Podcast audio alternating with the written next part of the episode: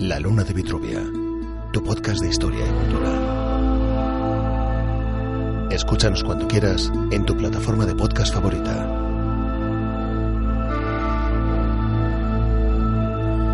Bueno, para hablar de, de- del mundo de los muertos, de el arte y la historia como vínculo entre la Tierra y el mundo celeste, pues tenemos a un embajador de excepción eh, de este mundo antiguo, del mundo egipcio.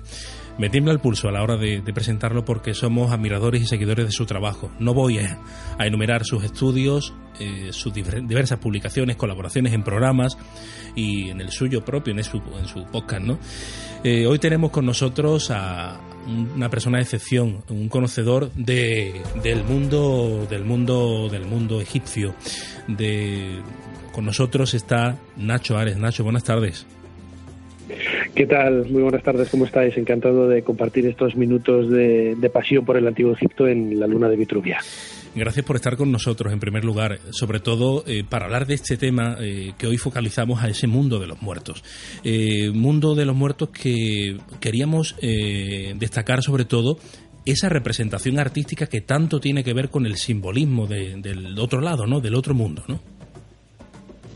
Desde luego que sí, hay que pensar que el- nosotros la idea que tenemos del Antiguo Egipto nos viene en gran parte por, por ese arte funerario que ha llegado hasta nosotros. ¿no? La mayor parte de las referencias eh, artísticas pertenecen precisamente al mundo funerario o al mundo religioso.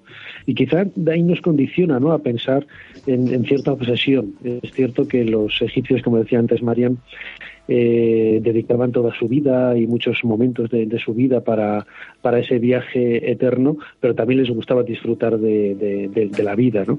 Eh, como tal. Y todo ello nos ha llegado pues por medio de, de referencias en la arquitectura, en la pintura, en la escultura, en la literatura, en la música, en todas las artes, ¿no? Y como bien decís, el- los símbolos, eh, los iconos, los elementos en ocasiones cotidianos, muchos de ellos heredados por nosotros, por la tradición judío-cristiana hasta nuestros días, nos permiten leer entre líneas un poco cuáles eran esas inquietudes que tenían los egipcios para afrontar el mundo de los muertos. Además, eh, Nacho, te quería preguntar después, pero no quiero adelantarme. Eh, esa influencia que tú dices en otras culturas, que eh, está ahí y todos pueden acceder a ella porque han influido, y de qué manera, Eh, por ejemplo, en el mundo cristiano.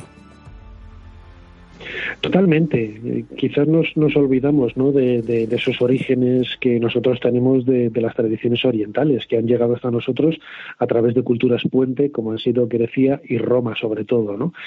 Pero mm, el meollo, la razón de ser, de, de por qué, por ejemplo, el camino de Santiago hace ese recorrido hacia Occidente, siguiendo el mismo camino que lleva por el firmamento el, el sol hasta ponerse por, por, por, por el oeste, por Occidente, pues todo eso mm, hunde sus raíces en el mundo egipcio, en el mundo faraónico, ¿no? donde ellos también hacían esa peregrinación, por ejemplo, al mundo de, de Abidos. En realidad es lo mismo. Han pasado eh, casi eh, 4.000 años y seguimos teniendo las mismas inquietudes, las mismas cuestiones, las mismas preguntas, lo que nos convierte un poco en seres humanos.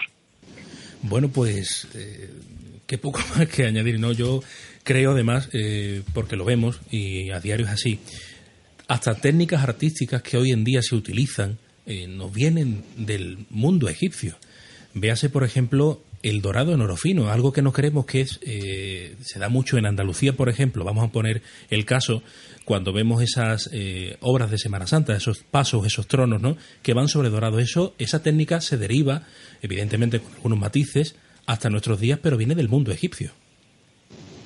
Sí, ellos utilizaban pues esa suerte de, dorados, de, de- pan de oro, cubriendo incluso en ocasiones se utilizan expresiones modernas para, para calificar lo que es previo ¿no? a esas técnicas contemporáneas, ¿no? que como bien dices, todo ha evolucionado, pero es cierto, eh, a nada que manejes un poco piezas eh, egipcias o disfrutes de ellas en, en museos, te das cuenta de que realmente muchos de esos trabajos, mm, bueno, pues eh, han cambiado poco ¿no? la forma de, de- de hacerse. Y muchas de esas, por ejemplo, se constató cuando eh, todos tenemos en mente ¿no? el descubrimiento de la tumba de, de Tutankamón, ¿no? donde aparecieron infinidad de muebles, tanto camas como sillas, incluso sillas plegables, muchos objetos funerarios. ¿no? Y una de las preguntas que se hacían los egiptólogos es que, claro, era la primera vez que se tenía constancia física de, de esos muebles, que solamente habíamos observado a través de o de relieves en, en, otras ocasiones, ¿no? Y se pudo estudiar la manera en que eh, fueron realizados, ¿no? De esas técnicas, por ejemplo, en las, las tumbas eh, donde vemos las representaciones de, talleres trabajando eh, muebles o incluso haciendo joyas, etcétera, bueno, pues se pudo constatar in situ cómo era ese trabajo minucioso y la sorpresa era pues que hace pues casi 3.500 años, 4.000 años, pues estaban muy avanzados, ¿no? En, lo que podríamos prever ¿no? Que, era una cultura tan sofisticada como aquella. Nacho, y una inquietud personal. Eh, ¿Qué papel juega la representación animal eh, para el mundo egipcio? Hombre, pues es muy importante, muy importante, pero no solamente la, representación animal, sino también de cualquier otro aspecto de la naturaleza, ¿no? Ellos estaban condicionados por la geografía, por la naturaleza, en donde desarrollaron pues esos 3.000 años de historia, desde el 3.000 antes de nuestra era hasta, hasta el cambio de era, ¿no? fueron, estaban condicionados por las crecidas del río Nilo, por el devenir de, fenómenos eh, estelares, el devenir también del propio Sol y sobre todo la presencia de esos animales, como dices, que ellos interpretaron como manifestaciones divinas de esos entes superiores que no nos no alcanzamos a comprender, pero que de alguna manera lo que hacían era transmitir eh, esas fuerzas de lo sobrenatural, de, lo inalcanzable, y por ejemplo, pues los chacales, que los veían por las noches merodeando en los cementerios, ellos no podían comprender otra cosa que no fuera que ellos fueran un enviado o el representante de, ese dios Anubis, el dios de, de los muertos. ¿no? De ahí podemos encontrar pues muchas de esas eh, similitudes, muchos de esos vínculos que nos ayudan a comprender un poco el significado de estos animales. No es que ellos adoraran a los, a los chacales o a los halcones eh, como tal, sino que mm, los adoraban bueno, hasta tal punto de que eran esas manifestaciones de unos arquetipos que están un poco en, en mente de todos.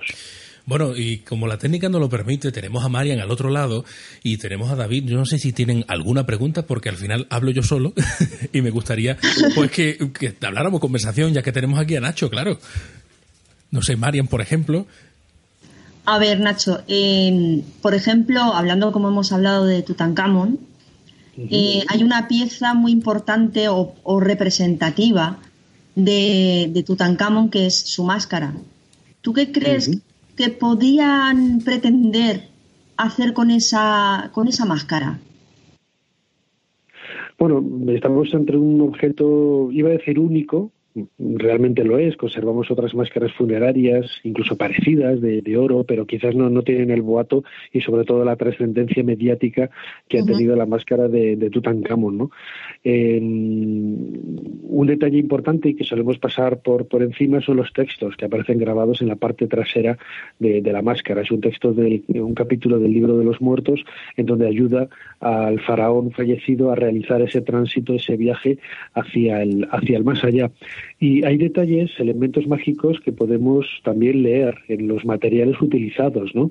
El, el propio oro, que sea una máscara de oro, ya nos está hablando de esa conexión que ellos hacían entre las, eh, los reyes y las reinas con las divinidades, porque pensaban que los dioses tenían la piel de oro, ¿no? La carrera de oro y los huesos de lapislázuli. Precisamente es otro de los materiales utilizados en algunas partes junto con la pasta vitrea en esta máscara de, de, Tutankamón. Y luego el problema del retrato, ¿no? Que si representa al, al faraón niño o a otra a otra figura. Bueno, pues yo creo que ese eh, Tutankamón no se puede haber utilizado un, trozo de la, parte más en concreto del rostro y se puede haber intercambiado cambiado con, otra pieza y que sea una, una máscara reutilizada, ¿no? Pues como seguramente sucedía en otras tumbas, pero que no tenemos constancia de ellos, pues porque han llegado hasta nosotros saqueadas y máscaras como tal solo, solo hay una, ¿no? Pero son muchos los, los eh, elementos simbólicos, mágicos que hay en este tipo de piezas, ¿no? El, el arte por el arte solamente nace con con el mundo griego, ¿no? Y hasta entonces el arte es cierto que se buscaba la belleza, pero siempre tenía una finalidad mágico-religiosa o un mensaje que transmitir para, para no tanto al espectador, sino un mensaje trascendente que era lo que quedaba fijado en, esa pieza. ¿Y tú crees que mm, también tendría un papel de, para espantar a los espíritus y proteger el alma del fallecido? Hombre, para eso había otro tipo de, textos, ¿no? yo no, no, creo que un espíritu se viera asustado por un objeto tan hermoso. Eso lo, lo podremos decir así, ¿no? Pero bromas, bromas aparte, sí que es cierto que los, los egipcios utilizaban otro tipo de, textos, eh, lo que hoy llamamos textos de, maldición o de execración, ¿no? Que eran mucho más expeditivos y más directos a la hora de, de hacer eh, alejar a toda aquella persona que intentara realizar un acto de mala fe en el interior de la, de la tumba, ¿no? Porque mm, hay un detalle que seguro que muchos de los que nos escuchan nunca han caído en la cuenta de ello, o por lo menos no, no, no lo piensan como tal. Es cierto, la tumba de Tutankamón era una tumba real y estaba cerrada cal y canto, pero normalmente las tumbas, las tumbas privadas, las tumbas de la gente normal, estaban abiertas, estaban abiertas y eran lugares de reunión en donde la familia eh, bueno, pues eh, mantenía esas eh, reuniones en diferentes festividades a lo largo del año y ahí depositaba sus ofrendas al difunto. La cámara funeraria sí que era un lugar cerrado, inaccesible, estaba al final de un pozo o al final de una galería, pero el resto de la tumba era un lugar abierto para realizar ese tipo de, reuniones. Y ahí en muchas ocasiones es donde se colocaban esos textos para aquellas personas que accedieran de forma impía a, estos lugares, bueno, pues evitaran acceder y evitaran ir más allá de, esa puerta porque les iba a caer una maldición o iban a ser destruidos o atacados por, por esos demonios o esas fuerzas que también vigilan y cuidan por el difunto en el más allá. Una de las preguntillas que yo te iba a hacer, Nacho, bueno, no una pregunta, es realmente tratar un poco el tema. Es verdad que son poco, poco tópicos, ¿no? Hablar de esos retratos del Fayún eh, tan, bueno, a mí me parecen espectaculares, son preciosos. Eh, porque están, se pintaron en época ya, en la época románica de, Egipto, ¿no? Sí, esos retratos en, realidad eh, tienen poco que ver con lo que es el mundo faraónico. Es más el mundo helenístico, es decir, a partir del siglo III, segundo antes de nuestra era, y sobre todo ya en, época romana, cuando vemos que, además incluso se les ve por los rasgos, es gente eh, mediterránea, en efecto, igual que los egipcios, pero más eh, un aspecto más helenizado, más griego, y toman de los antiguos egipcios, de la tradición local, muchos elementos de esa cultura funeraria y podemos ver incluso algunos eh, ataúdes, algunos vendajes de momias con, con, textos pues muy sintetizados de cómo eran eh, las viñetas que ilustraban el libro de los muertos, por ejemplo, o incluso bueno pues algunas fórmulas un poco más extendidas, ¿no? Pero en realidad van un poco más a lo, a lo más sencillo, pues quizá por, por seguir un poco y continuar la tradición, la tradición eh, local. Pero el, el, hecho de que lleven, por ejemplo, en muchas ocasiones una suerte de, de, de corona de laurel, eh, ya nos está hablando de pues una mezcla de, de, ideas funerarias que van entre lo egipcio, lo mesopotámico también, lo chipriota y sobre todo lo griego, ¿no? que es en definitiva el, el, estandarte y el abanderado de este tipo de, de arte a partir del siglo III o II antes de nuestra era. Sí. Bueno, eh, Nacho, hablando un poco de, eso que introduce también el tema del vendaje, lo que es el rito en sí funerario, la preparación del difunto. Nosotros en la sección Explorando el Universo hablamos de, curiosidades y concretamente queríamos introducir al público en ese rito funerario. Mm, ya sabes, la cultura popular dice una cosa, pero ese rito conlleva algo mucho más complejo. Pues sí, nosotros tenemos el testimonio de Heródoto que en el siglo V viajó a Egipto y nos habla de diferentes métodos de momificación. Eh, sin embargo, luego es cierto que él acertó y, es muy preciso en, ese tipo de, detalles, pero como digo, es cierto que eh, la momificación que había en el siglo V no era la misma que había pues 500 años antes o, o, 2000 años antes. A lo largo de la historia de Egipto, en esos 30 siglos, desde el 3000 antes de nuestra era hasta, como decía antes, el, cambio de, de era, pues el método cambia mucho. Sí que es cierto que hay unos elementos que, que no pues que, no se diferencian ¿no? en un momento de la historia o en, en otro. ¿no? Lo normal era que la momia fuera eviscerada, es decir, el gran secreto de los antiguos egipcios para, para conseguir esos cuerpos tan, tan, tan perfectos que han llegado hasta nosotros fue que se dieron cuenta de que había que sacar cualquier resto de humedad que hubiera en el, en el difunto. Y esa es la razón por la que, eh, si bien es cierto, en las primeras épocas, hacia el 3100, 3000 antes de nuestra era, no sacaban las vísceras, a partir que va a partir de que va evolucionando la historia y ese conocimiento de los cuerpos, pues consiguen darse cuenta de que la, presencia de esas de los intestinos, pulmones, corazón, riñones, etcétera, es lo que hace que el, cuerpo se, se pudra, ¿no? Y la mejor manera es hacer una incisión en la, en la zona izquierda del, del abdomen, a partir de la cual tú extraes todas las vísceras y luego, bueno, pues en diferentes momentos de la historia de Egipto, o bien se rellena con, con semillas, o bien se rellena con tejidos eh, untados en diferentes aceites, o, se llena de, paja, o se deja vacío, dependiendo un poco del periodo histórico, ¿no? Y también se extrae el cerebro, se extrae el cerebro a través de la, de la nariz con un, con un gancho, y, a partir de ahí lo que se hace es sumergir el, el cuerpo, y una vez eviscerado, en una solución salina, que es el natrón. El natrón aparece en, en Wadi Natrum, que es un valle que hay al, norte de, Egipto. Es una solución salina que lo que hace es desecar en, en, un tiempo relativamente breve el cadáver y dejarlo pues como un jamón, prácticamente, ¿no? Podríamos decirlo, podríamos decirlo así. Y todo ese proceso que yo he contado ahora de una manera pues muy muy, muy rápida em, tenía sus pasos, tenía sus días, tenía sus procesos y sobre todo tenía su mm, ritualización es decir, eh, cada el momento de la apertura de esa eh, de esa incisión en el abdomen, pues era acompañado de la lectura de un sacerdote que iba leyendo un texto, que iba acompañando a ese momento, la evisceración igual, y luego el vendaje de la momia, una vez que había sido sacado después de unos 70 días de, esa solución de, de natrón, en donde el cuerpo, como decía ahora, quedaba como como un jamoncito, pues ese vendaje también seguía pues una, una rutina determinada ¿no? todo ello todo ello pues en un proceso mm, absolutamente mágico que ha llegado hasta nosotros pues muy deslavazado en diferentes versiones de diferentes periodos y que bueno más o menos podemos intuir cómo era el, el, resultado final, pero que todavía nos queda mucho por conocer por las lagunas que hay de, de unos periodos en concreto. Pues sí. Nacho, yo una última pregunta porque sabemos de tu apretada agenda, sobre todo no te queremos entretener, pero mm, creo que la respuesta es sencilla. Seguiremos descubriendo, ¿verdad? Desde luego que sí. O sea, el día que la gente que dice que, en Egipto no hay misterios, que en el mundo antiguo no hay misterios, que en la historia no hay misterios, es un verdadero ignorante, ¿no? Porque esa gente que se cree saberlo todo, lo único que hace es demostrar que no sabe absolutamente nada, ¿no? Y el hecho de que la arqueología continúe año tras año realizando excavaciones, realizando nuevos hallazgos, es la constatación más clara de que realmente hay muchísimas piezas de ese puzzle todavía por completar, ¿no?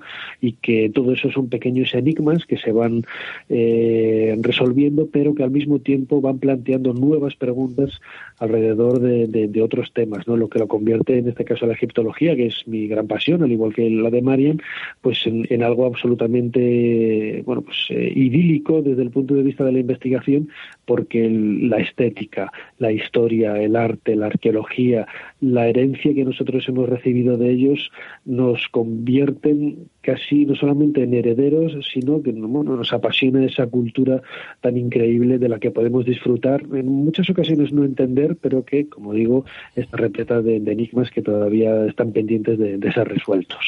Nacho, muchísimas gracias por tu amabilidad, tu cercanía y sobre todo por seguirnos enseñando. Muchísimas gracias por querer estar con nosotros en la Luna de Vitruvia en este humilde programa y gracias de corazón. Nada, hombre, un verdadero placer. Ya sabéis que podéis contar conmigo para lo que queráis. Enhorabuena por este magnífico proyecto que seguiré también muy muy atento. Y nada, pues a los tres, a David, Javier y Mariana, a vosotros eh, como líderes y, y lideresas de, esa luna de, Vitruvio, pues muchísima suerte en vuestro proyecto y enhorabuena. Y aquí contáis conmigo para lo que para lo que necesitéis. Un abrazo muy fuerte. Un abrazo, Igualmente. Muchas gracias, Nacho.